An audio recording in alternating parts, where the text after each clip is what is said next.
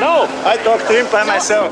So ein Sturz, also habe ich mir gedacht, das, also meine Herzen gut gewinnt, dann bin ich unsterblich. Legt sie mich nicht mehr, oder wie schaut's aus? Oh ja, aber wir müssen leider schon zum zweiten Durchgang. Ja gut, so ein Wappler bin ich jetzt auch nicht. Und wir sind auch der erste Sportverband der Welt, der klimapositiv wird. Bei den Projektionen zum Beispiel, wie viele Skigebiete sind noch schneesicher. Da sind ähm, Ende des Jahrhunderts entweder ein Drittel noch schneesicher in Österreich, wenn wir nichts tun, oder zwei Drittel, wenn wir Klimaschutz betreiben. Engagieren sich auch für Friday, Future for Fridays, ähm, Friday for Future. Gestern beim Heimfahren haben wir so gedacht, in 20, 30 Jahren gibt es noch den Abfahrtsport? Ich hoffe ja. Diese Folge wird präsentiert von Atomic. Seitdem ich denken kann, bin ich auf Atomic Ski unterwegs und dieser Ausstatter ist bei allem, was ich bis jetzt gemacht habe, immer hinter mir gestanden. In Sachen Klimaschutz sind sie, so wie wir alle, nicht perfekt, aber sie arbeiten hart an sich und sind am Weg in Richtung klimaneutrale Zukunft. Unter atomic.com slash sustainability findet ihr eine Übersicht, wie Atomic versucht, Vorreiter im Bereich Klimaschutz zu sein. Was das aber schon mal sagen wollte. Sehr geehrte Damen und Herren und alle dazwischen und außerhalb. Das ist die No Snow Show und meine heutige Gästin ist die Manuela Mandl. Hallo Manu. Hallo Julian, freut mich sehr, dass ich da sein darf. Danke, dass du da bist. Da starten wir gleich mal rein. Du bist ähm, Freeride World Tour Snowboarderin. Stimmt das? Ja, genau. Ich war das bis dieses Jahr im Frühjahr, das heißt, heuer zählt es noch. Aber ich bin dieses Jahr im Frühjahr offiziell zurückgetreten. Also ich war über ein halbes Jahrzehnt auf der Tour und habe einige ganz gute Sachen und Erfolge gefeiert und einige gute Plätschen auch hingelegt. Das gehört auch dazu. und jetzt bin ich noch immer Sportlerin, aber fahre nicht mehr aktiv die Tour mit. Okay.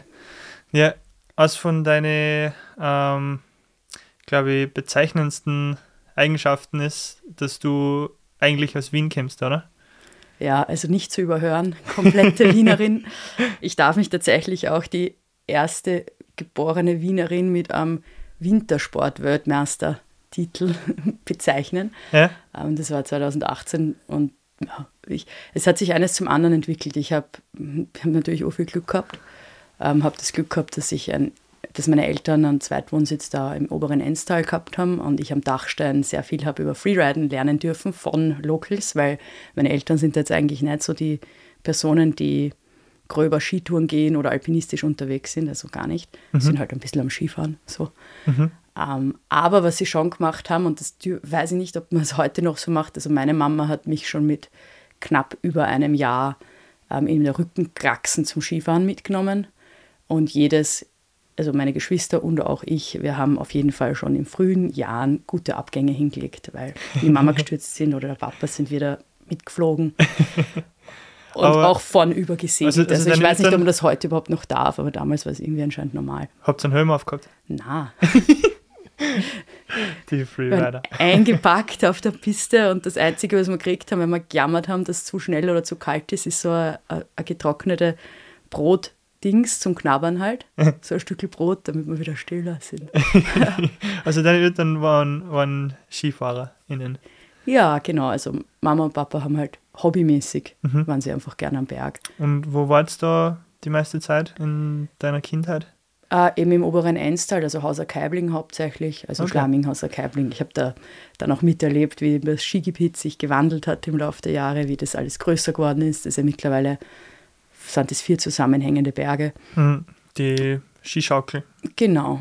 Und das war auch, ist auch interessant, also auch so eine Rückschau halt, weil als Kind war, war das so ein ganz kleiner Tellerlift.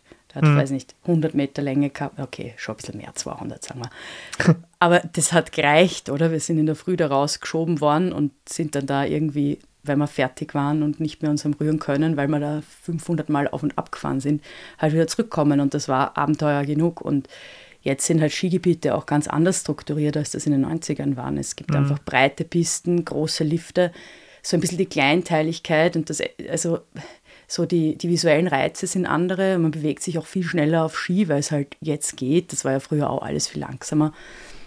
Und das ist interessant, als Sportlerin so Entwicklungen mitzumachen. Es ist ja auch schön, jetzt dann so die ganz großen und tollen Skigebiete auch zu erleben, wo man so volle schnell von A nach B kommt und nicht mehr eine Dreiviertelstunde beim einzigen Sessellift anstehen muss. Ja, glaube ich, Vor- und Nachteile. Also, so wie es halt früher war, wie du gerade erzählst, deine Eltern haben dich halt einfach auf dem Lift mehr oder weniger allein lassen können und haben gewusst, wenn es zwei Stunden später wieder kommen, du bist nur da. Oder? Ja, voll, weil wir haben uns nicht unbedingt weiter wegtraut dann. Oder ja. wir sind, uns ist zumindest gesagt worden, dass wir nicht weiter weg sollen. Ja, aber es wird ja nicht weiter wegkommen, oder? Also mm, doch, da waren noch drei Lifte weiter runter, hätten wir ah, okay. auch noch fahren können. Aber das war nicht, ich weiß nicht, das hat dann gepasst, oder? Weil wir haben da unser Ding irgendwie gehabt und haben unsere Schanzen baut und haben dann immer wieder Drohungen kriegt, weil wir uns so aufgeführt haben, dass wir den Skipass entzogen kriegen, weil man, dann probiert man halt Sachen, also so wie es Kinder und wie man es halt macht, man, ja. man probiert halt seine Grenzen aus und ich glaube, dafür ist halt Winter- und Bergsport eine super Möglichkeit zur Persönlichkeitsentwicklung, weil man seine eigenen Grenzen irgendwie erforscht, aber nicht per se mit einem Gegenspieler, oder? Also nicht so, normalerweise ist man vielleicht gegen die Schule, gegen Lehrer, streitet mit irgendjemand anderen und so am Berg ist es mehr so, man, man kommt an seine Grenzen, ohne gegen per se etwas zu sein. Mhm. Und das ist, glaube ich, im Sport allgemein ein, ein, ein, sehr großes Potenzial. Also man kann sich halt auspowern und einfach voll fertig machen, sich selber und schauen, wie weit man gehen kann. Und das aber in einer konstruktiven Art und Weise. Hm. Ja, spannend. Ich glaube, wenn man Skifahren geht und nicht einmal von einem Liftler androht wird, die Liftkarten zu verlieren, dann war man nicht wirklich Skifahren. Gott sei Dank sagt das ein Einheimischer zu mir. Also das gehört schon irgendwie dazu, vor allem als Kind. Ja, finde ich schon. Äh, wie, wie viele Geschwister hast du? Ähm, zwei jüngere und eine ältere Halbschwester. Mhm. Und, und wir waren immer so ein Haufen Cousins und Cousinen auch. Ja. Das heißt, ich bin ja ursprünglich Skifahrerin. Also bis ich 14 war, bin ich Ski gefahren. Ich kann ha. auch voll gut Bindungen einstellen, weil die waren nämlich immer irgendwie falsch. Und dann ist mir erst auf der Piste draufgekommen, dass das jetzt Kind, Ski, Skischuh, irgendwas passt nicht zusammen. Ja. Ähm, und dann habe ich mit einem Schraubenzieher oder mit einem Schilling-Ding damals noch ähm, die Ski wieder eingestellt. Das heißt, wenn du äh, für die Karriere danach noch was suchst, kannst du beim SV als Technikerin anfangen. Auf jeden Fall, als sicher. Also ich habe auf jeden Fall alle Kenntnisse. Jawohl. ja, werden wir gleich eine Bewerbung haben. ja, genau. ähm, ja, wäre vielleicht einmal besser nicht, außer, das, außer es ist irgendwie ein Plan, dass das Risiko beim Abfahren verringert werden soll, weil man wesentlich langsamer sein soll, weil die Manu gewachselt hat. ja, schauen wir mal, vielleicht wird es irgendwo für, ähm, gebraucht. Du wärst auf jeden Fall wahrscheinlich die erste weibliche Servicetechnikerin mhm. im ÖSV. Also, ja. Vielleicht liege ich falsch, aber ich kenne keine. Ja, das ist ein anderes Ding, was, oh, das ist etwas, was mich halt persönlich irgendwie sehr, ah, also das ist einfach ein Punkt, also dass überhaupt so wenige Frauen in so vielen verschiedenen Positionen im Sport sind, das mhm. ist einfach sehr anstrengend und es wird immer besser. Aber ja. gerade, ja, Technikerinnen kennen jetzt auch nicht wenig, es wird in allen Sportarten immer besser, aber immer noch viel zu wenig. Und ich finde es halt so mega schade, weil eigentlich will ich gar nicht so dieses Thema in den Vordergrund rücken, oder? Dass es halt auch Gleichberechtigung im Sport geben sollte. Nur mich mhm. nervt es halt so, weil Sport halt urschön ist und voll viel Spaß macht und man gute Freundschaften hat und super gute Zeit und ein, ein Zugewinn an Lebensqualität, mhm. der halt irgendwie durch strukturelle gesellschaftliche Vorgaben, Benachteiligungen irgendwie, es ist nicht, es ist ja nicht so klar zu fassen, einem Teil der Bevölkerung wesentlich weniger zur Verfügung steht irgendwie. Obwohl es ja da wäre, aber halt wesentlich weniger angenommen, ausgeführt wird, wie auch immer. Ich glaube, dass das ja sehr viel an der Erziehung liegt, dass Frauen oft beibracht wird, dass sie nicht so wirklich Hobbys haben sollten, dürfen. Das habe ich in meinem Umfeld jetzt schon ein paar Mal wahrgenommen, dass ähm, bei Geschwisterpaare, wo eine Frau und ein Mann oder ein Bub und ein ist, dass, dass die Burma immer sehr viele Hobbys gehabt haben und sehr viel ausprobiert haben und jeden Sport und alles Mögliche ausprobiert haben. Und die, die Mädchen das gar nicht so ähm, erlaubt worden ist. Einmal, weiß ich nicht, ein Skateboard geschenkt zu kriegen, wenn sie es einbildet. Oder ähm, ein Schnitzwerkzeug oder ähnliches. Ja, also es wird halt bei Frauen tendenziell oder bei Mädels wesentlich weniger gefördert, mhm. ähm, dass sie, da, also alles, was mit ein bisschen mit Verletzung oder körperlicher Kraft oder so zu tun ist, zu tun hat, wird einfach wesentlich weniger gefördert. Also Risikobereitschaft wird auch nicht ordentlich gefördert. Ja. Ich mhm. meine, ich sage jetzt nicht, ähm, dass es das so schlau ist, ähm, wie sich dann halt ma manche jungen Burschen in der Pubertät verhalten, dass die einfach überhaupt gar kein Gespür haben. Um das geht nicht. Aber so ein gesundes Ding, ein Selbstvertrauen, dass man sich ausprobiert, dass man seinem Körper vertraut, dass es nicht so schlimm ist, wenn man hinfällt oder umfällt oder runterfällt im Normalfall. Mhm. Ähm, dass eben Schnitzwerkzeug ist so was Klassisches, mal mit dem kannst du schneiden und dem kannst du wehtun und keine Ahnung und machst nicht irgendwas machen, was irgendwie ein bisschen so sanfter ist und wo du nicht mit irgendeinem Holzprügel aufs Stemmeisen einschlagst, weil keine Ahnung. Mhm. Ähm, ohne ich es eigentlich, also Le ich selber tue mir voll schwer, das zu fassen eigentlich. Lieber mit einem mit Hammer Schnitzel klopfen. Ja, genau. Oder wie heißt das? ja, das Schnitzel, ja sicher, Schnitzelklopfer. Ja, genau. Ja, aber ich, also ich tue mir voll schwer, das wirklich so einzugrenzen, an, an was das genau liegt, wie unsere Gesellschaft funktioniert, weil ich bin auch in dem Bereich schon aktiv. Also ich mache immer wieder halt Workshops und Kurse für Frauen und Mädels oder halt Vorträge oder bin im Frauenministerium oder mit dem Frauenministerium in Kontakt für, das heißt Let's Empower Austria. Das ist so eine Role Model Initiative, wo halt einfach Frauen aus der Technik, aus dem Sport, eigentlich aus der Wirtschaft, viel mehr aus, aus, dem, aus der Wirtschaft und aus der Technik als aus dem Sport, aber mhm. trotzdem einfach Frauen in in, in Karrieren, in ganz normalen Karrieren, die jetzt eigentlich gute Karrieren sind, aber nur frauenuntypisch sind. Mhm. Bloß damit die Mädels einmal sehen, ja, okay, also das wird auch alles gehen. Und dass das halt nicht so, dass man sich halt traut, irgendwie auch ausgetretene Pfade zu verlassen. Ja, mhm. voll. Und obwohl ich da auch oft nicht so der Fan davon bin, so Ladies-Only-Sachen, ich habe das jahrelang total mühsam gefunden. Mhm. Um, ähm, aber es ist schon so, dass es eigentlich in der Gruppendynamik gut funktioniert. Mhm. Und das war letztes Jahr auch der Sister Summit zum Beispiel. Das war das erste Mal, dass. War das in Kanada? Ja, volle.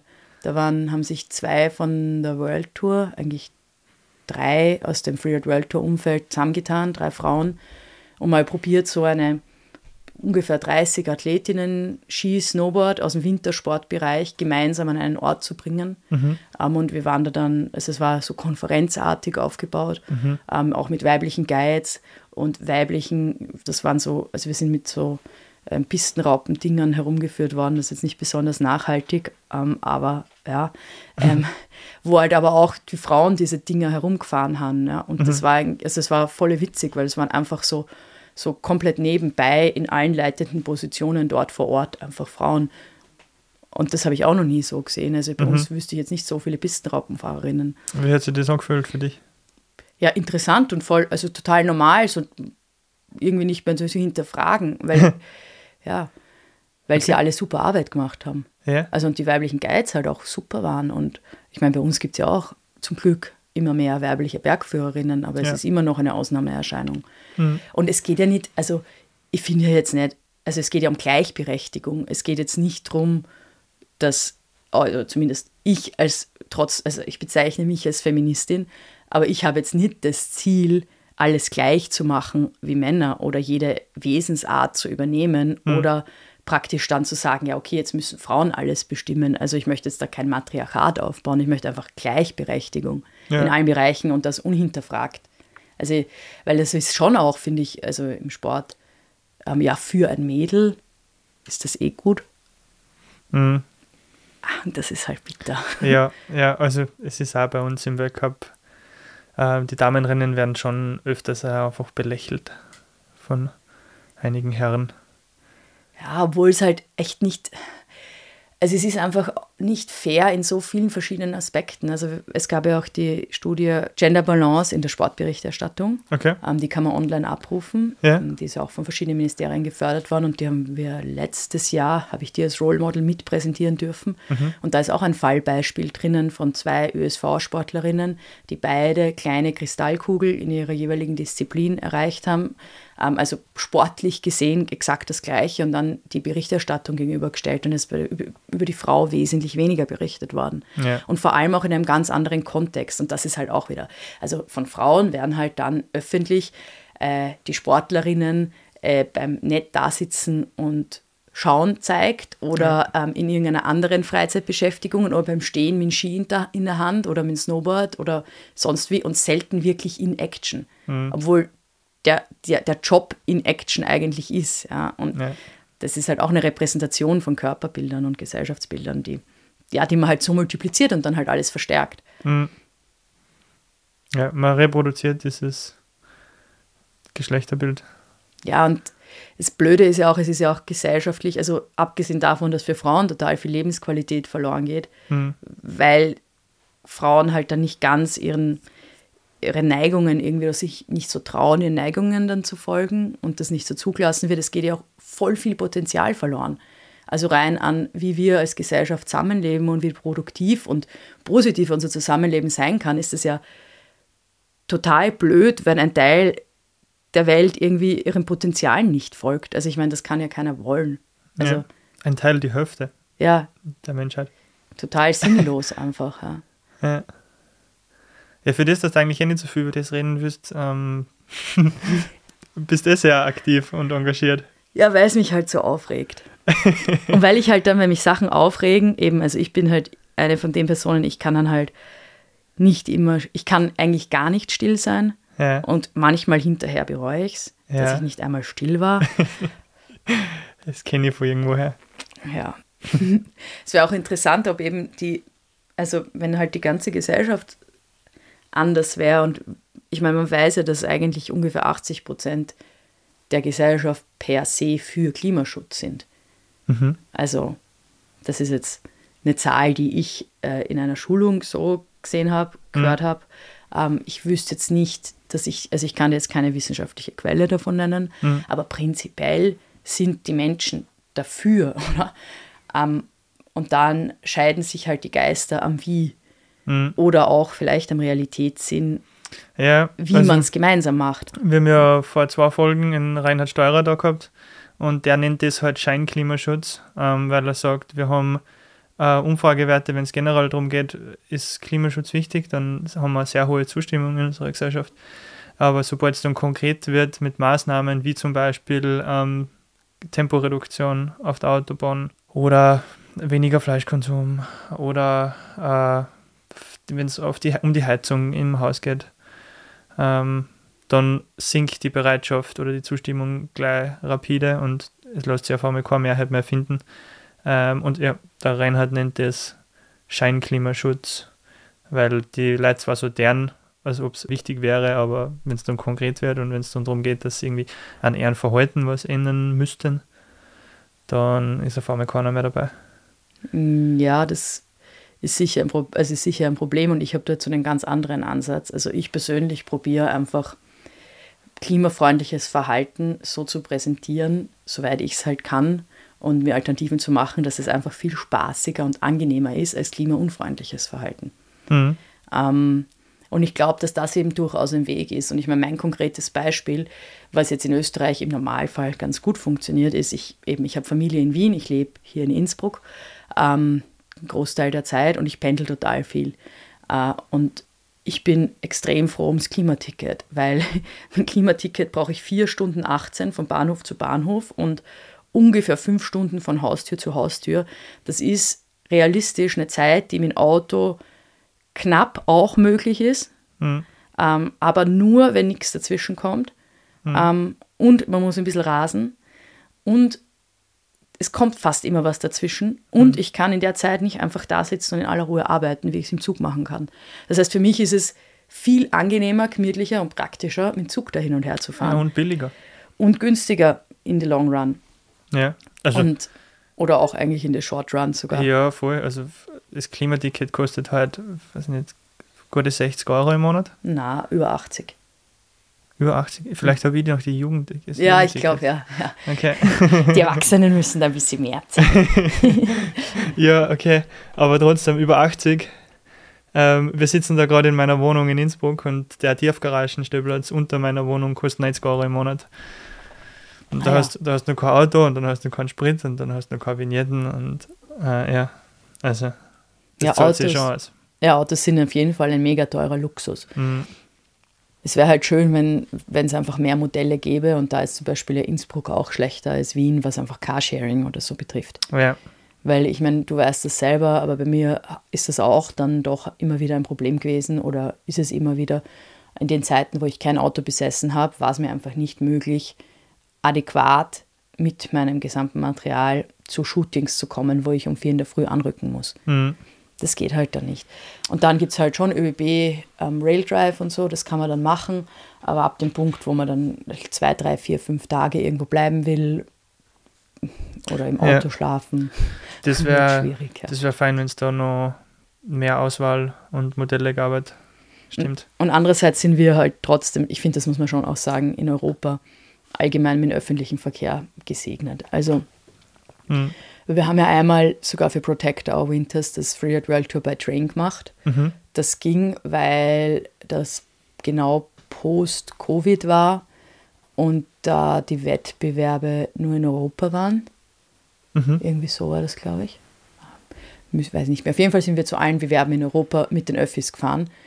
Und einen Teil der Strecke war auch äh, eine amerikanische Kollegin, die Erika Weikender, mit dabei. Und die war, hat also gesagt: So, ja, Leute, eh schön und gut. Aber in den USA geht das nicht mal. Da gibt es den öffentlichen Transport so in der Form nicht. Das mhm. ist einfach nicht machbar.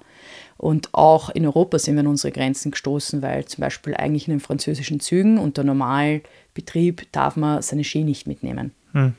Also ein Teil der Züge. Und das war halt, ja, also ja, das ist halt irgendwie gegangen, weil das war Nachtzug und durch Covid war halt nur halbe Belegung und dann haben wir das irgendwie alles da in so ein Abteil stopfen können. Aber es ist jetzt nicht unbedingt dafür ausgelegt in Europa, dass man mit viel Gepäck von A nach B mit öffentlichem Verkehr fährt.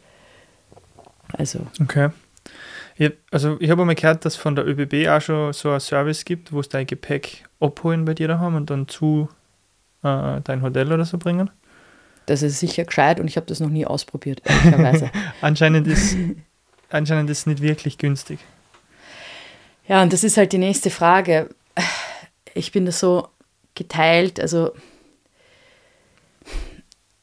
habe da auch einen sehr großen Bias einfach zwischen dem, was wir halt. Also mein Bias ist einfach ganz viele Dinge, die wir tun, machen wir, weil sie uns Spaß machen. Ja. Die haben mhm. jetzt keinen tieferen Nutzen außer dass es uns Freude am Leben bereitet. Ähm, sind die dann wirklich nötig? Aber genau, das ist dann genau der andere Punkt. Ich meine, was ist dann der Sinn des Lebens, wenn es nicht irgendwie Freude machen soll? Also deswegen ja. muss man halt schauen, dass man eben ähm, Rahmenbedingungen schafft, dass eben klimafreundliches Verhalten Spaß macht und ja. angenehm ist und dann kann man es halt auch tun. Voll. Stimmt. Äh, wir sind jetzt schon ziemlich abgeschweift. Eigentlich wollte ich noch, eigentlich wollte ich noch ein bisschen drüber reden, wie es dazu gekommen ist, dass du, warum hast du zum Snowboarden gewechselt, wenn du ähm, auf Ski aufgewachsen bist? Also, das war, ich habe mit Snowboarden begonnen, weil ich irgendwie mit Ski damals nicht mehr gewusst habe, was ich weiter tun soll. Ähm, weil das Zeiten waren, da, also wir haben noch keinen Computer daheim gehabt oder nicht wirklich. Und ich habe diese ja doch, stimmt nicht, wir haben einen Computer gehabt, aber das war eine Zeit, wo YouTube noch ungefähr eine Stunde gebraucht hat zum Laden und ich außerdem Computer nicht benutzen durfte und ich habe irgendwie keine Inspiration mehr gehabt, mhm. ähm, was ich jetzt mit Ski weitermache, weil ich habe halt ordentlich Skifahren, also ich kann halbwegs ordentlich Skifahren, ich kann Schwünge fahren und ich war im Tiefschnee fahren und dann habe ich irgendwie nicht mehr so genau weiter gewusst. Dann habe ich mir gedacht, ja, dann fahre ich halt jetzt einmal Snowboard, weil das ist halt was Neues. Und dann mhm. war das eh am Anfang extrem, extrem mühsam, weil man lernt zwar sehr schnell so ein bisschen Snowboarden, aber dann fällt man super oft hin und hat viele Verkanter und hat dann oft einmal richtig grausliche blaue Knie und blauen Popo und wie auch immer. Also ich bin da kein Naturtalent in dem Ganzen. ähm, und habe es dann aber irgendwie genossen, mich eben über das hinaus zu arbeiten, oder? Dass, dass das voll die Herausforderung war und dass mir das urschwer gefallen ist und dass ich eigentlich nicht, also eben es war gar nicht einfach, auch den Kopf irgendwie dazu zu bewegen, weil instinktiv will man sich als Mensch ja immer ausdrehen und gerade drehen und nach vorne schauen. Und beim Snowboarden und allen Brettsportarten ist man seitlich und arbeitet komplett anders, was das Gleichgewicht und so betrifft. Und ja. es hat mir dann aber volle taugt und dann halt auch das erste Mal so Tiefschnee fahren und Powder, wenn das halt funktioniert, das war halt schon sehr cool, weil die Ski, die ich gehabt habe, wo ich so 13, 14 war, die waren halt nicht die mit heutigen Powderlatten vergleichbar. Mhm, stimmt. Also Snowboard ist echt ein sehr geiles Gefühl, wenn man im Powder damit unterwegs ist. Da schwimmt man so schön, da flögt man fast. Voll, es ist ein sehr gutes Gefühl von Schwerelosigkeit. Ja. Und das ist aber auch das, was ich am Wintersport so geil finde und warum ich eigentlich auch finde, dass so viele Leute wie möglich dieses Gefühl von Rutschen am Schnee in irgendeiner Form ausprobieren sollten, weil genau das ist es halt. Das Runterrutschen und Runtergleiten ist halt einfach so cool und das ist irgendwie sogar ein bisschen wurscht, ob man es auf Ski, Snowboard oder Rodel macht. Mhm. Es ist allgemein voll cool, weil man hat halt diese Dynamik und die Bewegung nach unten und ist in der eigenen Verantwortung, das zu steuern und langsamer zu machen. Und das ist eigentlich eine gute Parabel für, wie die Welt überhaupt ist, ja, weil die Dinge bewegen sich weiter, alles ist immer im Fluss und es ist dann die eigene Verantwortung zu steuern, zu bremsen und wahrzunehmen und zu agieren. Hm. Und das, ist, das kann man sonst in wenigen Sportarten. Also normalerweise muss man erst Kraft aufwenden und dann passiert was. Und mit, zumindest in heutiger Zeit, wenn man nicht mehr auf den Berg gehen muss, sondern rauffahren mhm. kann, wendet man eigentlich kaum Kraft auf und dann passiert schon was. Stimmt. Ja, das ist halt auch so cool, wenn man das das erste Mal sieht, wenn Leute mit irgendwas das erste Mal am Schnee sind oder überhaupt Schnee das erste Mal in ihrem Leben erfahren. Also ich war in meinem Studium in Kopenhagen und da waren halt auch Gaststudierende aus Thailand, die hatten halt noch nie in ihrem Leben mit Anfang 20 Schnee gesehen. Mhm. Und das Erste, was die gemacht haben, war so, wow, Schnee, okay, kneten, Dings. Und dann haben die schon angefangen loszulaufen und zu rutschen, oder? Also zu gleiten, weil es einfach cool ist. Und das war die erste Reaktion von denen. Ja. Also, dass das Herumgleiten halt sofort da war, ja. Ja, wie ein Instinkt. Ja. Ohne dass, also ich habe das jetzt nicht irgendwie, ich war halt nur so, so okay. ja. Nice. Ähm, ja, dann hast du Snowboarden gelernt. Ähm, bist dann gleich einmal Contests gefahren? Na, erst relativ spät. Ich habe am Anfang ganz normal in Wien weiter Schule gegangen, war in den Winterferien im Schnee, habe dann in Wien studieren begonnen, Architektur und habe dann auch ähm, parallel dazu einfach weiter Freunde in den Bergen gehabt und auch einen Partner, der auch gern Ski gefahren ist. Und ich war halt am Snowboard und war dann viel mit denen in allen Winterferien unterwegs. Und wenn man studiert und dann, weil man irgendwie lieber in die Berge ist, als ein Praktikum zu machen, auch den ganzen Februar frei hat, ähm, dann kommt da schon ganz schön viel Zeit zusammen. Und dann haben die irgendwann mal gesagt, so, hey Manu, magst du eigentlich einmal auf einen Contest mitfahren? Und ich war so, okay, was ist das? Ähm, damals hat man noch Fotos gemacht und Bewerbungsmappen zu Freeride World Qualifiern geschickt, um Startplätze zu bekommen. Wirklich? Mhm, da gab es noch nicht so. Das war genau das erste Jahr, wo die überhaupt, wo die einzelnen Wettbewerbe überhaupt miteinander kommuniziert haben. Okay. Ähm, die ersten Jahre, ja. Aha. Und dann so, Aber haben so die dann schon Qualifier geheißen? Mm, ich glaube, das erste Jahr schon, ja. Also okay. die haben schon, die waren einzelne Bewerbe, aber hm. waren schon zusammengefasst in einer Serie, ja. Magst du kurz erklären, was Qualifier heißt? Genau, also Freeriden ist ja eine Sportart, die abseits der gesicherten Pisten stattfindet. Und Wettkampf Freeriden oder Tiefschneefahren, würde man bei uns eigentlich sagen, Tiefschneefahren mit über Steine springen. Und Wettkampf Freeriden ist so, dass äh, die Athleten und Athletinnen einen Startpunkt und einen Endpunkt auf einem Berg vorgegeben haben. Und zwischen diesen beiden Punkten darf man eigentlich tun und lassen, was man möchte, mhm. im Normalfall. Und wer dann am schönsten, mit der schönsten Linie, mit den meisten Tricks, den wenigsten Fehlern und dem meisten Flow, also Fluidity, als Runterfahrt, also eigentlich am coolsten Runterfahrt, die Person hat gewonnen. Das Ganze wird von normalerweise drei Judges ähm, nach einem gewissen Kriterium bewertet. Mhm. Und so läuft halt ein Wettbewerb ab. Vorher wird der Hang gesichert mit Lawinenkommission und seine Line, eben die, die man runterfährt, sucht man aus, indem man normalerweise am Gegenhang sitzt mit einem Fernglas ähm, und sich das anschaut und einprägt, weil wir dürfen den Hang nämlich vor dem Bewerb nicht befahren. Mhm. Und das ist auch das Besondere, weshalb eben so dreidimensionales Vorstellungsvermögen keine schlechte Skill ist in mhm. dem ganzen Sport und ja. Orientierungsfähigkeit. Das ist, glaube ich, extrem schwer, wenn man sich vom Gegenhang eine Linie sucht und die dann versucht wieder zu finden, wenn man währenddem man runterfährt. Das schaut ja dann ganz anders aus, oder? Ja, also man, man lernt mit der Zeit den Berg einschätzen, weil das ist ja auch das, was man eben im Tourengehen und so im Freeriden halt auch macht. Also im mhm. Normalfall probiert man nicht total blind irgendwo reinzufahren, weil das kann halt dann schief gehen von Lawinengefahr und auch Absturzgefahr her. Mhm. Ähm, aber man lernt das auch mit der Zeit, dass man das dass man so eine Line sich wie in so ein Gedicht einfach einprägt. Also man prägt sich ein, wie ein gewisser, ein gewisses Stück Fels aussieht, wenn das irgendwie markant raussteht oder von welchem Punkt man in welche Richtung am gegenüberliegenden Berg fahren muss, auf der gegenüberliegenden Bergspitze oder Liftstütze oder wie auch immer. Hm. Und so funktioniert das dann.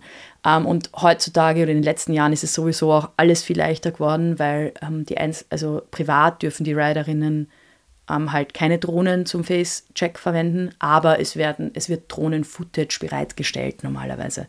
Okay. Das heißt, mittlerweile sieht man halt auch tatsächlich aus der eigenen Perspektive den Berg, zumindest am Bildschirm. Hm was dann immer noch nicht so ganz viel hilft, weil, weil ja Steilheiten total verzerrt werden. Mhm.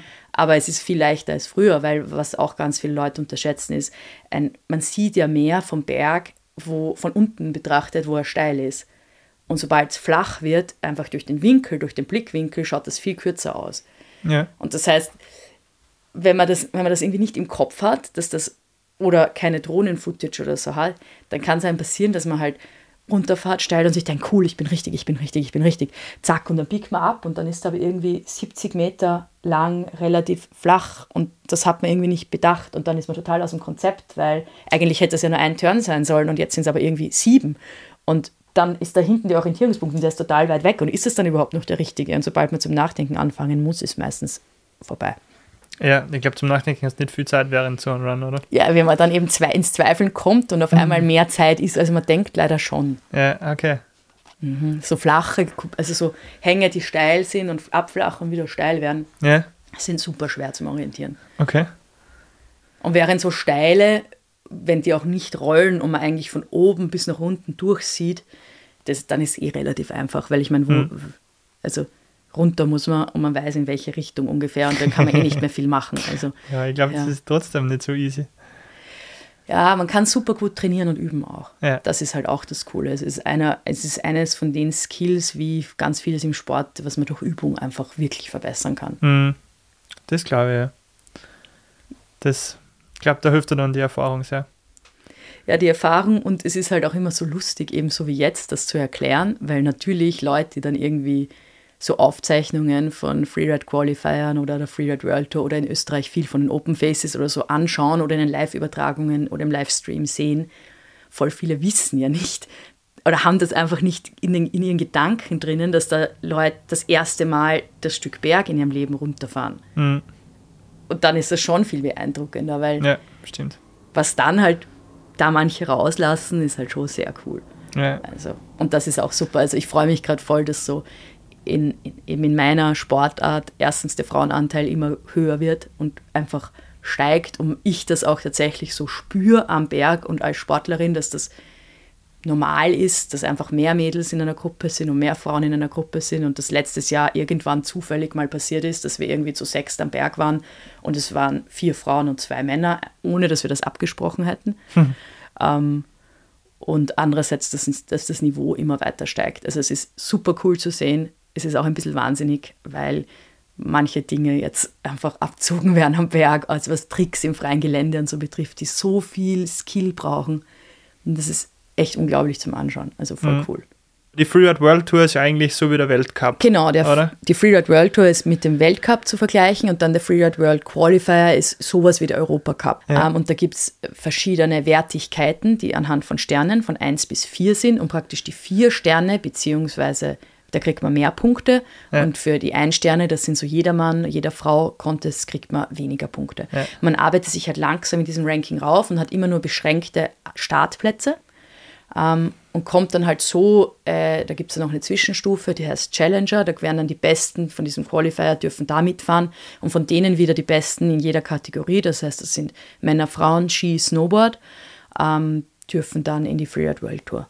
Mhm. Und da ist ein ziemlicher Flaschenhals in der Qualifikation von diesem, von den Freeride World Qualifiern und den Challengern zur World Tour, weil da dürfen halt bei den Skiherren drei bis maximum vier pro weltweiter Region, von denen es zwei gibt, weiter und bei den meisten anderen Kategorien sind es nur ein bis zwei Personen pro Kategorie. Bei okay. Snowboardfrauen ist sowieso, war es jetzt eigentlich über Jahre immer nur eine Person. Ja. Das heißt, man muss die beste in ganz Europa und Ozeanien sein, um auf die World Tour zu kommen. Mhm. Im Contest fahren, ja. Also man muss, man steigt ein mit so ein Stern, das sind die ersten Bewerbe, die man fahren kann, oder? Genau, und da ist auch, die Startplätze werden nach First Come, First Serve Prinzip vergeben. Mhm. Ähm, und, und dann, dann, dann, arbeitet man sich nach oben. Zwei Sterne, drei Sterne, vier Sterne, Challenger, genau. World Tour. Ja. Wie groß ist das Starterfeld dann in der World Tour, wenn sie da nur vier oder zwei bis vier qualifizieren können? Also Skiherren sind es, glaube ich, 22. Snowboard Männer sind es normalerweise immer 12. Skifrauen waren auch so ungefähr 12. Und Snowboard Frauen je nach Jahr zwischen 6 und 8. Mhm. Ähm, die Zahlen, die ich jetzt dann nenne, das sind so Durchschnittswerte, das schwankt immer wieder ein bisschen. Also es sind manchmal auch nur neun Snowboard-Herren oder nur elf Skidamen. Das wird je nach Start, also das, das ändert sich einfach. Mhm. Ähm, der Grund dafür ist, mh, mm, dass ein gewisser Berg, weil der ja am Anfang des Bewerbs nicht verspurt ist, auch nur eine gewisse Anzahl von Fahrern und Fahrerinnen aushält, unter Anführungszeichen. Bis er zerfahren ist. Bis er zerfahren ist und das Ganze halt auch nicht mehr, mehr so super ausschaut. Mhm. Ähm, also, bis die Landings zerbombt sind. Genau, das ist dann das nächste, weil halt die Landungen nicht hergerichtet werden. Wenn, es ist dann halt nicht mehr fair, es ist dann halt für die Nachfahrenden viel schwieriger als für die Vorfahrenden, obwohl es ist immer gut, ein, zwei, drei Spuren drinnen zu haben, aber mehr als drei Spuren will man wieder nicht haben, weil dann, ja, und nach Möglichkeit sollten die, die gesprungen sind, gescheit gelandet sein und da kein Loch hinterlassen haben und solche Sachen halt. Mhm. Aber ja. Kann man so landen, dass man kein Loch hinterlässt? Ja, also Im wenn man sich das vorher ordentlich anschaut und bei manchen, je nach Schneeverhältnissen, kann man schon so landen, dass man nicht, also dass man eine Spur hinterlässt, aber kein Loch, sodass der nächste drin stecken bleibt. Okay. Das heißt, ähm, da kommt es dann sehr darauf an, dass man Geschwindigkeit an den Sprung anpasst, also an die Absprung- und Landungswinkel und dass man natürlich nach Möglichkeit sehr steile Landungen haben mag, eben damit man sehr flüssig und smooth landen kann. Und je flacher mhm. man landet, desto schwieriger ist es, die Dynamik von dieser Vorwärtsbewegung mitzunehmen. Und dann ist es halt manchmal so ein, und dann schlagt man halt ein und dann muss man schauen, dass man wieder weiterkommt oder kommt nicht weiter und überschlagt sich. Äh, okay. Ähm, wie war dein erster Contest dann so? Oh, oh, das ist eine Frage, die habe ich schon ganz lange nicht mehr, mehr beantwortet. Da war nämlich die totale Katastrophe. ähm, das war nämlich eh nicht weit weg von Wien. Also ich habe in Wien gelebt damals und das war in der niederen Tatra in Jasna. Und wir sind da hingefahren. Ist das nicht Bulgarien oder so? Na. Ungarn? Mhm. Jasna? Slowakei. Slowakei. Okay. Ja. Also der war auf jeden Fall in Jasna in der Slowakei. Vielleicht war das Gott sehr dumm von mir, vielleicht schneiden wir das raus. der war in Jasna in der Slowakei und ich bin auf jeden Fall. Da, das war voll das Abenteuer dahin fahren, da das Skigebiet drüben war noch ein bisschen anders, als es jetzt ist. Und ähm, das Hotel war auch anders, als es jetzt ist. Und es war noch richtig cool in einem sehr oldschooligen Style. Und ich bin auf jeden Fall am Start losgefahren in meine kleine Rinne, die ich mir ausgesucht habe zum Runterfahren rein und bin nach ungefähr fünf Metern, zack, am ersten Stor einfach hängen geblieben und habe mich überschlagen. ähm, oh je. Und, und habe die Skibrille voller Schnee gehabt und war, habe das dann so aus und war mega genervt und urwütend und bin dann einfach gerade in dem schnellsten Weg wie mir wirklich das ganze Ding runtergefahren ähm, und bin dann unten an und war halt voll genervt und dann hat jemand anderer, den ich zu dem Zeitpunkt nicht nur peripher kannte, gesagt, hä, urcool, du bist voll schnell da runtergefahren. und dann war ich so, ja, weil ich habe halt auch nichts mehr gesehen. Habe gesagt, ja, aber gut stehst drauf, solltest halt weitermachen. Und dann war ich so, ah ja, okay, gut, vielleicht probiere ich es nochmal. ähm, und dann bin ich, sind wir nach Kanin weitergefahren, nach Slowenien.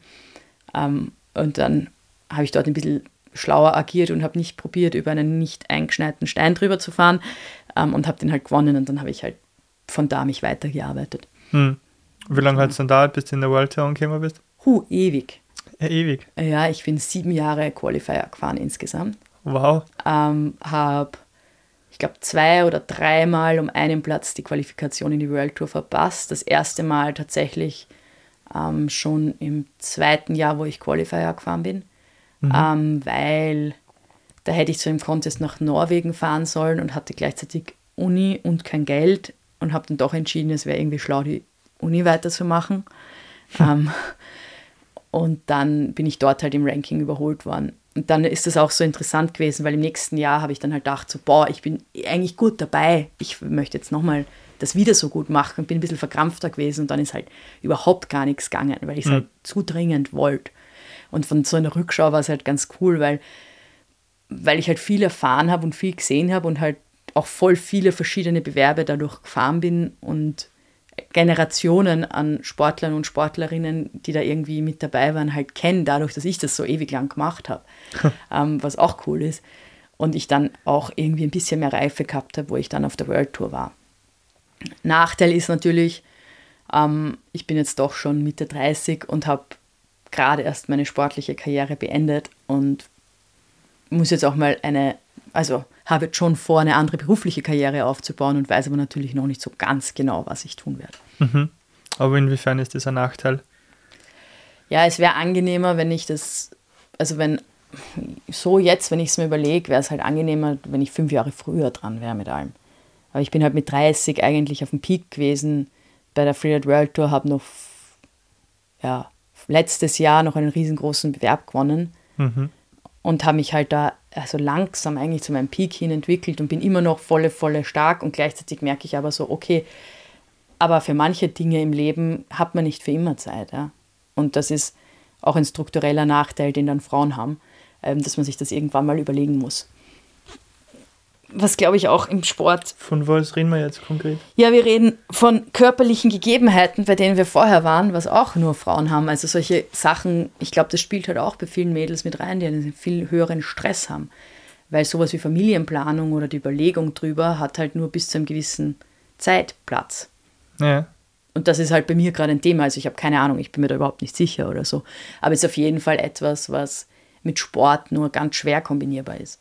Mhm. Weil Sport, und ich weiß nicht, wie das halt so bei dir ist, aber ich habe es immer extrem schwer gefunden, auch stabile Beziehungen, aber auch Freundschaften mit der sportlichen Karriere zu vereinbaren. Ja, weil man einfach so fokussiert ist und auch irgendwie im Leistungssport ja auch automatisch egoistisch agiert.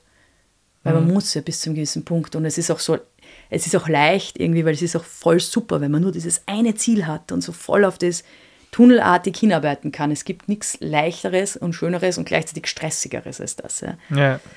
Aber das ist halt, schließt halt auch viele andere Sachen dann aus. Stimmt, ja. Also. Aber bereust es? Na, bereuen tue ich es nicht. nein, nein. Na.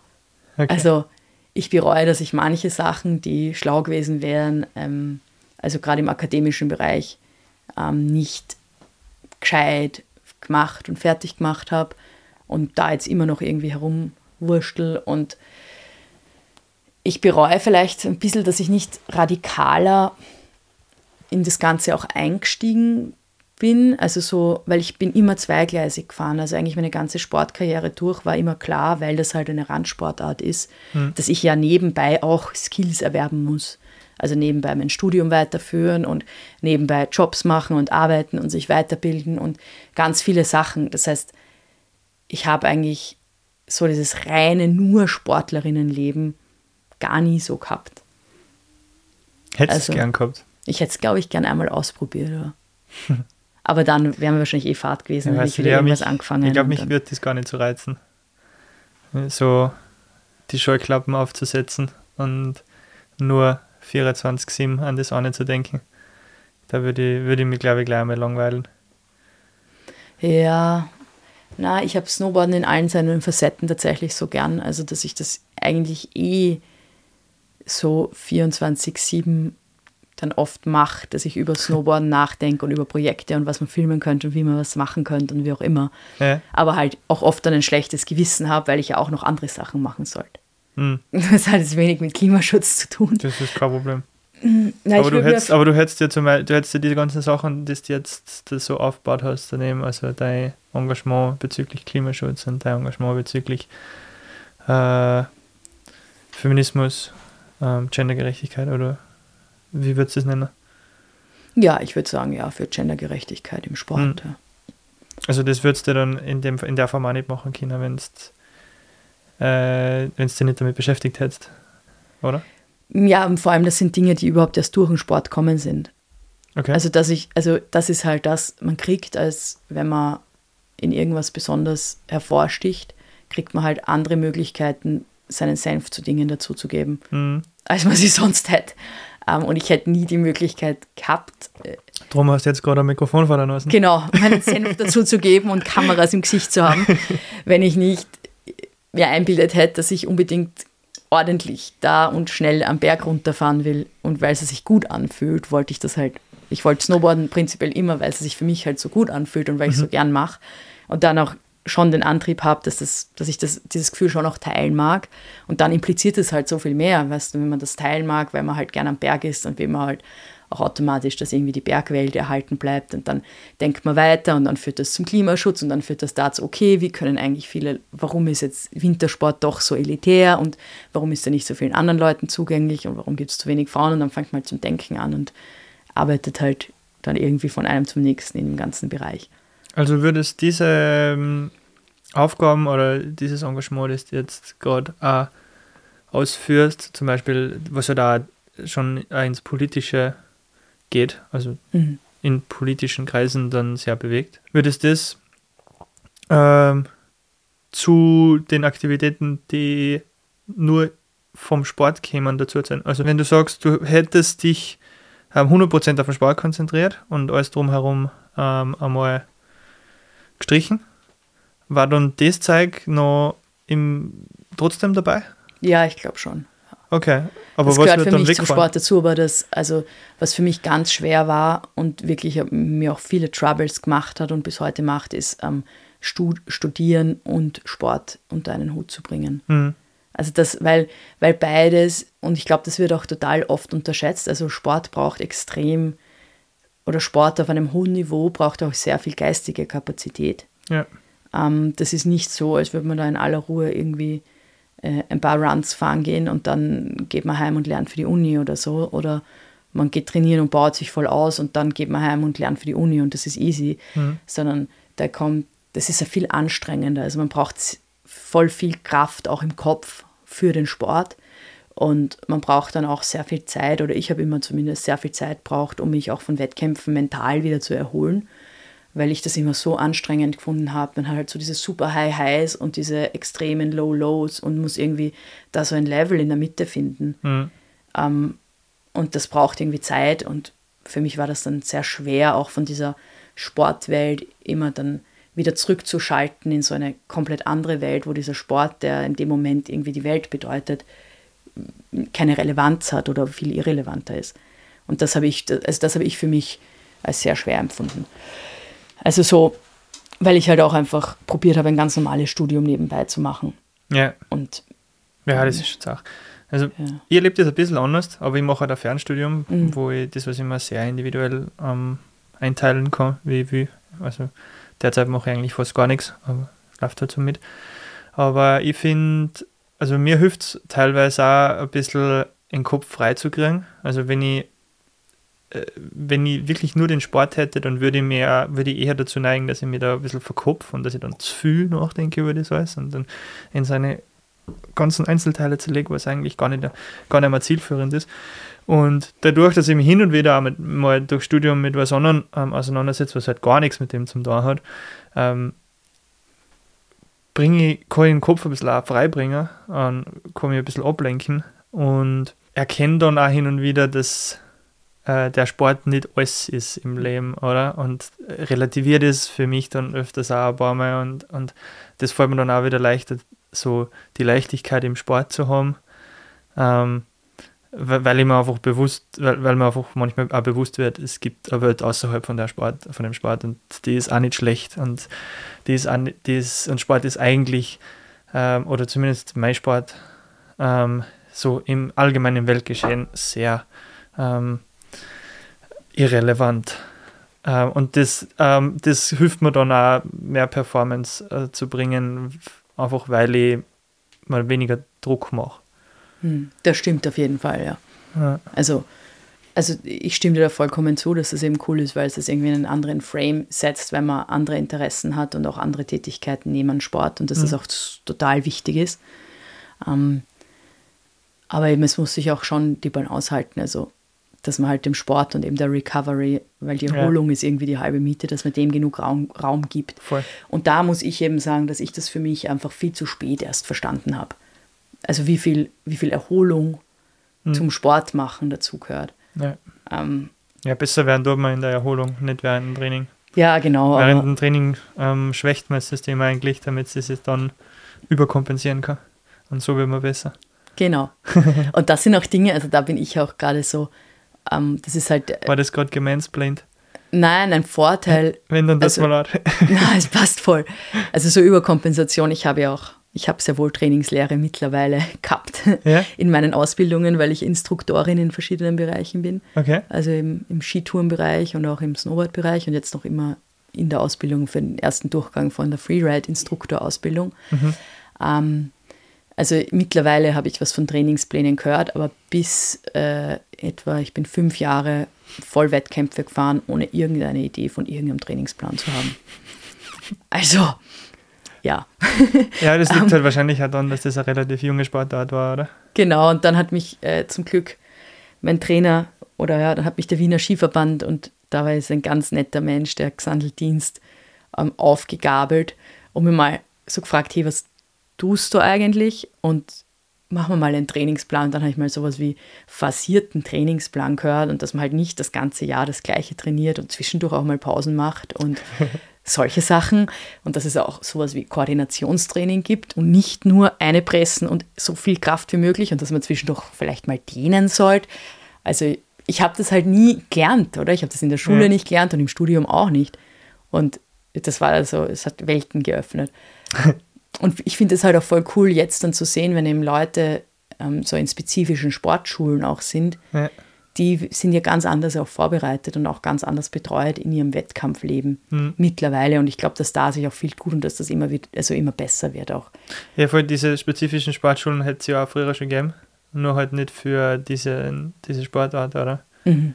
Also mittlerweile gibt es ja auch Freerider und SnowboarderInnen und alles Mögliche in diesen Schwerpunktschulen, wo es halt früher nur Alpin und Nordisch gegeben hat. Also Snowboarderinnen gibt es schon in den Schwerpunktschulen. Ob es Freeride in den Schwerpunktschulen gibt, weiß ich ehrlich gesagt nicht. Okay. Ähm, da, da müsstest du den Stefan Häusler einladen zu dem Thema, der kennt sich da mehr aus. Ist notiert. Oder den, den oh, wie heißt der, Michi von der BSBA, die gerade unsere Ausbildung eben machen. Aha ähm, weil ja jetzt eben Freeriden von der FIS akquiriert wurde als Verband und wir deswegen auch ganz normal FIS-Athleten und Athletinnen sind. Willkommen in der FIS. Ja, danke schön. wir arbeiten daran, dass das alles ein bisschen spaßiger wird. Das ist unser Auftrag. Ja, für, für Glück. Weil das ist nämlich auch was, was im Freeriden wesentlich cooler ist als in anderen FIS-Bewerben. Also bis heute spielen Nationalitäten nicht wirklich eine Rolle. Ja.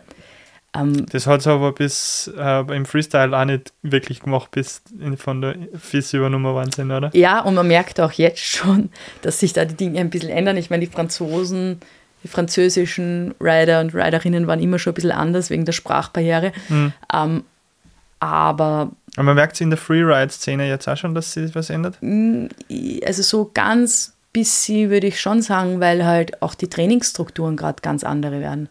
Also es ist gerade super spannend, das zu beobachten, aber ich meine, beim Freeriden, wir waren damals, die die Freeriden angefangen haben, waren halt so 17, 18, 19. Also eigentlich konnte man erst Freeriden, wenn man ein junger Erwachsener war. Mhm. Und dann, bis man die Erfahrung gehabt hat, dass man das halbwegs gescheit machen hat können, sind einmal ein bisschen, ein paar Jahre vergangen. Mhm. Ähm, und dann waren eigentlich ganz viele von den Menschen, die jetzt so Wettbewerbe und Contests gefahren sind, haben, waren Mitte 20 bis durchaus Mitte 30 oder älter. Und mhm. mittlerweile sind halt die Leute, die auf die World Tour kommen, weil es halt Juniors gibt und die Wettbewerbe fahren, seitdem sie, keine Ahnung, 13, 14 sind oder ab 14 eigentlich, im größeren Ausmaß, kommen die halt schon mit sechs Jahren oder vier, vier Jahren Erfahrung, kommen die schon in den Erwachsenen Zirkel, also in den Erwachsenenbewerbe rein ja. mit 18. Ja. Um, ähm, und das heißt, da ändert sich ganz viel, weil die Trainings anders werden. Und das heißt, es gibt auch richtige Trainingsgruppen einfach in den einzelnen Ländern und von den einzelnen ähm, Ski, also Skigebiete mhm. sind da meistens, die das dann sehr unterstützen. Um, ähm, oder Skiclubs halt. Und dann ist es auch schon anders, weil halt dann, dann gibt es schon ein Wir und ein Die. Ja. Und das Wir und Die hat es aber in meiner Welt, wo ich das gelernt habe, oder in der Generation nicht geben, weil wir waren alle ein Wir und haben keine Ahnung gehabt. ja, aber findest du diese Entwicklung Eher positiv oder eher negativ? Also es wird einfach professioneller, so wirkt es auf mich, oder? Es wird professioneller, aber ich würde mir halt wünschen, dass Sport im Allgemeinen abseits vom, vom Wettkampf wesentlich kooperativer ist, mhm. auch unter Nationen. Also ich ich finde das super wichtig, dass man halt Skills irgendwie austauscht, dass man Trainingsmethoden austauscht, dass man alle neuesten Erkenntnisse zur Sicherheit und auch zur körperlichen Sicherheit von Sportlern und Sportlerinnen austauscht und sich da eher gegenseitig befruchtet und halt mehr so gemeinsam auf dieses Ziel eines verbesserten Bewerbs und einer verbesserten Leistung hinarbeitet und nicht gegeneinander. Hm. Ja, das wäre sehr schön. Also es wäre ins, insgesamt auch ein schönes Bild für einen Sport, wenn das so, wenn man das auch so kommunizieren würde. Ja, voll. Das unterstützt es ja. Und sich auch halt gegenseitig, oder dieses, das finde ich halt auch so wichtig, oder das gegenseitig gratulieren und das Anerkennen der Leistung. Wenn jemand einfach was super cool gefahren ist, hm. ist das voll wurscht, aus welcher Nation der kommt oder was die Person für ein Geschlecht hat oder wie die sich definiert. Das ist einfach egal. Hm. Und das geht's nicht. Also es geht darum, dass das jetzt richtig cool zum Anschauen war und offensichtlich jemand massiv viel Spaß gehabt hat. Und dann ist es zum Feiern. Hm. Und dann aber für alle, oder? Ja. Aber siehst du die Entwicklung in die Richtung? Wir werden sehen, wo es hingeht. Ja. Also ich hoffe, dass das halt, dass einfach die Kommunikation so, ähm, weil es ist ja die Leute, die, also die Menschen, die die Jungen jetzt trainieren, sprechen ja sehr wohl miteinander. Also ich hatte heuer die Ehre, dass ich Judge bei den äh, Junior Worlds in Kappel war. Mhm. Und da merkt man, dass die, die Trainer und Trainerinnen sich schon untereinander kennen und auch miteinander reden und dass es eigentlich schon so Big Family ist und dass da, dass da halt die Eltern mitfahren und das voll feiern, dass ihre Kids da halt freeriden und hm. dass es schon sehr familiär ist hm. und sehr freundlich auch untereinander. Also da hätte ich jetzt keine großen Differenzen oder so bemerkt und ich würde mir halt wünschen, dass das so bleibt, dass man sich halt definiert als die Personen, die halt Winter gern mögen und das cool finden und das deswegen gern gemeinsam machen. Also, ja. Ja, ja das würde mir auch sehr freuen, wenn es in die Richtung gehen würde. Ähm, Im Rennsport gibt es schon teilweise auch ähm, vor allem Eltern, die sehr ehrgeizig sind und, und nicht so das gemeinsame Sport ausführen, feiern, sondern ähm, schon auf Erfolg aus sind. Ja, und da ist halt dann wieder die Definition von Erfolg in unserer Gesellschaft. Ne? Also ist Definition, dass man jemanden anderen besiegt, ist das dann Erfolg? Wage ich irgendwie zu bezweifeln. Ja. Hm. Also, oder ich ja. hoffe, ich würde ich würd mir wünschen, dass man es halt nicht so sieht, dass es eben nicht um dieses den anderen besiegen geht. Ja. Das wäre schön. Ja. Wie lange hat es dann dauert, bis du die World Tour gewonnen hast, nachdem du äh, eingestiegen bist? 2017 hm, ja, puh, ich habe eher einen schwierigen Start hingelegt. Äh, ich habe mich 2016, 2017, na, 2015, 2016 qualifiziert für die World Tour und dann 2016, 2017 den Startspot gehabt, aber bin dann eigentlich wieder aus dem Cut rausgefallen, weil bei der World Tour ist nämlich so, dass ungefähr die Hälfte der Athleten und Athletinnen ähm, nach der Hälfte der Bewerbe ähm, wieder aus dem Feld fallen. Ähm, die, was in die Bewerber nicht von dabei waren. Genau, also, die, also man muss praktisch in den Top 50 Prozent nach der ersten Hälfte der Saison sein, um einen fixen Startplatz fürs nächste Jahr zu haben. Mhm. Und das habe ich halt im ersten Jahr nicht geschafft, mhm. aber habe es dann geschafft, äh, mich trotzdem über die Qualifier wieder zu qualifizieren, weil ich okay. so stur war und mir gedacht habe, na, das kann es jetzt noch nicht gewesen sein. ähm, nach all der Zeit ähm, dann habe ich, hab ich mit sehr viel Selbstvertrauen und einfach so mit, einer, mit einem, dass ich jetzt, dass jetzt eh schon wurscht ist und dass ich voll drauf pfeife, einfach alle Bewerbe gewonnen und war im nächsten Jahr wieder am Start und dann habe ich auch den Gesamtweltcup, also praktisch den Weltmeistertitel gewonnen. Und das, dass man dieses auf alles pfeifen und dann gewinnen, hat sich eigentlich als gutes Konzept herausgestellt, weil wo ich WRB gewonnen habe, war das gleich. Da bin ich auch so oben gestanden, habe mir gedacht so, aber bin hingegangen, war so, boah, eigentlich alles wurscht. Es ist eh alles wurscht und ich voll wurscht. Ich mag jetzt das so fahren und ich finde das jetzt geil und es ist mir total egal, was sonst passiert und whatever. und dann jetzt voll gut passt. Verbier ist so ein bisschen das Kitzbühel des Freeride-Sports, kann man das so sagen? Ja, auf jeden Fall. Ja, ja es ist so das prestigeträchtigste Contest in, in dieser Szene, oder? Genau, und das war eins von meinen großen Karrierezielen, das einmal zu gewinnen. Und ich habe eh, glaube ich, was fünf Anläufe braucht. Wie heißt der Hang? Oder ähm, der Berg? Der Bec de Ross ist das. Hm. Volle steil. Ja, danke schön. ja, volle steil und ein sehr schöner Berg zum Runterfahren, muss man sagen. Ja? Ja. Schaut immer, ich habe es bis jetzt nur im Fernsehen gesehen, aber schaut immer sehr impressive aus, was da passiert. Ja, ich kann nur so empfehlen, dass man sich, also wenn man halt Lust hat, Leute so am großen Berg und im Powder zu sehen und über Felsen fliegen zu sehen, wo interessanterweise nur ganz selten wirklich was passiert, weil die Hänge sind nämlich steil genug, als dass die Leute einfach runterfallen und ausrollen. Mhm. Ähm, das ist dann da ein Vorteil.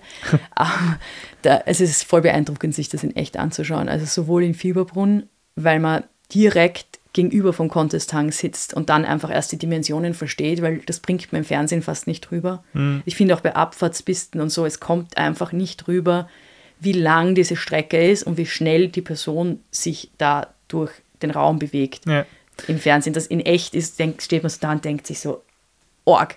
Hm. Es schaut immer flacher aus, als es ist im Fernsehen ja. und es schaut immer größer, größer aus, als es ist. Also wie letztes Jahr in meiner ersten Weltcup-Saison zu diesen, zu den ganzen ähm, Weltcup-Strecken hingekommen bin, wo, oder das erste Mal gefahren bin, wo, was ich halt so bisher nur aus dem Fernsehen kennt habe, hat es mich jetzt mal wieder gewundert, wie eng das alles ist, mhm. weil, weil ich immer glaubt habe, das sind so ganz breite Pisten und so ganz viel Platz und in Wirklichkeit sind das so Zierchwegerl teilweise. Ja, und urstressig zum Fahren. Ich meine, ich kenne ja nur den Zieleinlauf zum Beispiel auf der Planei. Ja. Um, ähm, und die Steilheit von dem, weil das ja der Nachtslalom immer. Voll. Das ist extrem steil. Mhm. Also, das kannst du im Fernsehen nicht so transportieren na, wie live. Ja. Ja, das ist beim Freeriden dann das Gleiche. Genau, beim Freeriden ähnlich. Und deswegen kann man ja, aber, aber eben, man kann hinfahren und sich das anschauen. Also im Fieberbrunn ist halt im März ein Bewerb und in, wenn man es in die Schweiz schafft, der Back Terrace zum Live anschauen ist tatsächlich ähm, sehr, sehr cool. Also mhm. ja, auch sehr schön zum Anschauen. Ja. Ich finde es halt so schön, immer diese, auch als Zuschauerin, dieses Verhältnis von diesem großen Berg und dem kleinen Mensch zu sehen. Und ich glaube, das ist auch eine der schönen Sachen im Wintersport, dass man so voll schnell versteht, auch wenn man anfängt und einem das erste Mal kalt ist und man das erste Mal irgendwie unabsichtlich bei Schneegestöber und minus 10 Grad irgendwo am Berg steht, ähm, wie, wie sehr man eigentlich von, wie sehr wir von der Natur beeinflusst sind und vom Wetter gesteuert werden und dass wir überhaupt gar nicht so wichtig sind. Mhm. Also so im, dass man mehr versteht, dass man irgendwie ein Teil von einem System ist, als dass man selber so wichtig ist. Ja. Ich habe immer das Gefühl, wenn ich auf den Berg aufgehe, da kann ich dann klarer denken. Ja, ich auch. Deswegen muss ich regelmäßig irgendwie rauf und das ist dann manchmal stressig. Warst du heute schon wo? Na, heute nicht, aber die letzten drei Tage dafür. Jawohl. Ja, weil es so schön war. Ja. Also, also das ist halt auch was, oder Stadt, wenn man halt aus der Stadt kommt. Aha.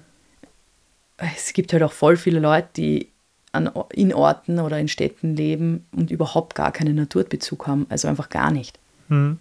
Und die das ja gar nicht verstehen können, das Rausgehen und und was man da auch für eine Nähe zu sich selbst entwickeln kann, in dem Draußensein, ohne dass das jetzt super extrem sein muss.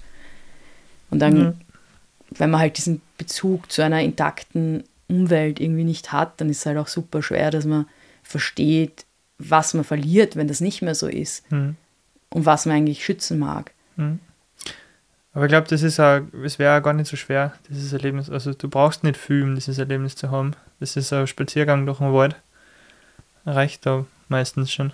Ja, voll. Um dieses ja. Erlebnis zu haben. Also ich finde es halt voll wichtig, also so wie es eben für, für jeden Menschen irgendwie eine passende Sportart und eine passende Bewegungsform gibt, gibt es halt, glaube ich, auch für jede Person eine passende Art von Klimaaktivismus. Mhm. Und das ist voll wichtig, also dass man es anerkennt, dass man sagt, ja, okay, also die Breite von allen Bewegungen, was Klimaschutz betrifft, ist extrem wichtig, weil die große gemeinsame Aufgabe ist es, so viele Leute wie möglich irgendwie abzuholen. Mhm. Und die muss man auf verschiedene Arten ansprechen. Ja. Ähm, und manche fühlen sich vielleicht durch aktiver, ausgelebten zivilen Ungehorsam angesprochen, während andere eine ganz andere Form der Ansprache benötigen, eben, dass man sagt, ja, okay, hey, du bist nicht machtlos und jeder Schritt, den du tust, der, der ist besser, als einfach nichts zu tun, was, was stimmt, ja, weil in der Masse ist alles, was getan wird, besser als nichts zu tun. Und auch einen positiven Zugang dazu. Also, dass man halt sagt, ja, okay, es kann eben viel, wir können es alle gemeinsam viel cooler und angenehmer haben und viel schöner zum Leben, wenn wir uns halt alle gemeinsam bemühen und Spaß haben dabei, aber trotzdem. Und mhm. dass das auch Klimaschutz ist. Und das, Voll. also, ja, ich habe eine Wertschätzung für jede Form des Protests, auch persönlich. Mhm. Und gleichzeitig ist es ganz klar, dass es diese unterschiedlichen Formen auch einfach braucht. Voll. Ja. Wir müssen halt auch ein Bild zeichnen können, wie äh, attraktive, klimagerechte Zukunft ausschauen kann. Ja, und das ist, glaube ich, also etwas, was ich glaube, dass uns gerade Utopien fehlen. Ja. Also auch so jetzt eben mit dem, meinem minimalen Architektur-Background da. Ähm, das ist trotzdem, also es ist extrem schade, wenn man als Gesellschaft keine positiven Utopien mehr hat. Und zurzeit fehlen uns die ein bisschen. Dass man so sagen kann, ah ja, da wollen wir hin. So können wir uns das alle gemeinsam vorstellen. Und der Weg ist dahin und das ist es auch wert, dafür was zu tun. Mhm. Also diese positive Zukunftsutopie, die, die kommt langsam, aber die ist noch so ein bisschen in den Kinderschuhen, kommt mir vor. Wie halt eine ja. Gesellschaft auch funktionieren kann oder also wie wir als Spezies eigentlich im Idealfall funktionieren. Mhm. Weil ich meine, am Schluss sind wir alle auf einer winzig kleinen blauen Kugel, die da irgendwie durch den Raum fliegt. Ja, und brauchen uns eigentlich überhaupt gar nichts einbilden. Also, also wir sollten eher schauen, dass wir das da nicht versenken, das Ding. Ja. Und das ist, das sollte eigentlich das gemeinsame Ziel sein, weil ich meine, was, was wollen wir sonst tun? Also irgendwie. Am Mars siedeln. Ja. Puh. ja, na, ich jetzt, es war jetzt nicht meine Meinung. ich weiß schon, ja. War Sarkasmus. Aber ich glaube, dass man das eben viel mehr vermitteln muss, so dieses, äh, wie, wie, wie komisch dumm es ist eigentlich nicht so zu denken, oder? Dass es ja so logisch ist. Ich meine, ja. also das Wasser hat kein Marschall und die Luft hat auch kein Marschall. Die, die, das, das schwebt alles herum und das gehört alles zusammen. Und wir sind halt irgendwo dazwischen. Was heißt das, dass das Marschall hat? Ja, dass es einfach überall ist und man nicht sagen kann, das Stück Luft gehört mir und das Stück Fluss ja. gehört mir. Hm. Geht Stimmt. halt so nicht. Also, ja. und keiner lebt halt auf irgendeiner Insel, sondern wir sind halt alle miteinander verbunden und interagieren mit verschiedensten Systemen. Und da und aus dem heraus Klimaschutz und auch eine positive Utopie zu betrachten, ist, glaube ich, ein halbwegs sinnvoller Ansatz. Mhm. Aber da müsst andere Leute dazu fragen für konkrete Vorstellungen. Ja, zumindest werden wir weiterhin auf den Berg gehen, in die Natur gehen. Das ist ja schon mal Teil einer sehr schönen Utopie, denke ich. Ja, ich werde auf jeden Fall weiter in den Berg und in die Natur gehen und hoffe, dass das auch viele andere Leute machen. Hm. Ohne dass sie dabei den Naturraum zerstören halt, aber. Ja, voll. Du bist ja Mitglied bei Protector Winters, bei POW. Ähm, seit wann bist du da dabei und wie, wie bist du zur gekommen? Genau, ich bin bei Pau und das schon seit längerem. Und ich glaube, wir haben letztens irgendwie geschaut und es war irgend sowas 2015, 2016 oder so, ähm, seitdem ich bei Pau dabei bin, ähm, eben immer als Athletin. Und jetzt helfe ich auch ein bisschen mit, so in der die Athlete Alliance und die Creative Alliance zu koordinieren. Hm. Ähm, weil ich finde es halt voll wichtig, dass wir halt eine Stimme aus der Community sind und eben auch Sportler und Sportlerinnen haben, die, die einfach die Anliegen von Klimaschutz im Outdoor-Sport nach außen tragen können. Die Idee von Pau, was die Alliances betrifft, ist es einfach, dass wir eine viel breiter gefächerte Stimme haben und viel mehr Menschen erreichen, wenn, wenn bei uns Sportler und Sportlerinnen sind, die Idolwirkung haben und dass besonders mhm. halt Kinder viel eher coolen Sportlern und Sportlerinnen zuhören, als sie vielleicht auf eine Lehrperson hören. Mhm. Um, und das ist auch, also HPCA heißt da ein Programm, was Paul jetzt schon mehrere Jahre macht und was auch heuer wieder ganz erfolgreich ist. Das heißt, ist Hot Planet Cool Athlete.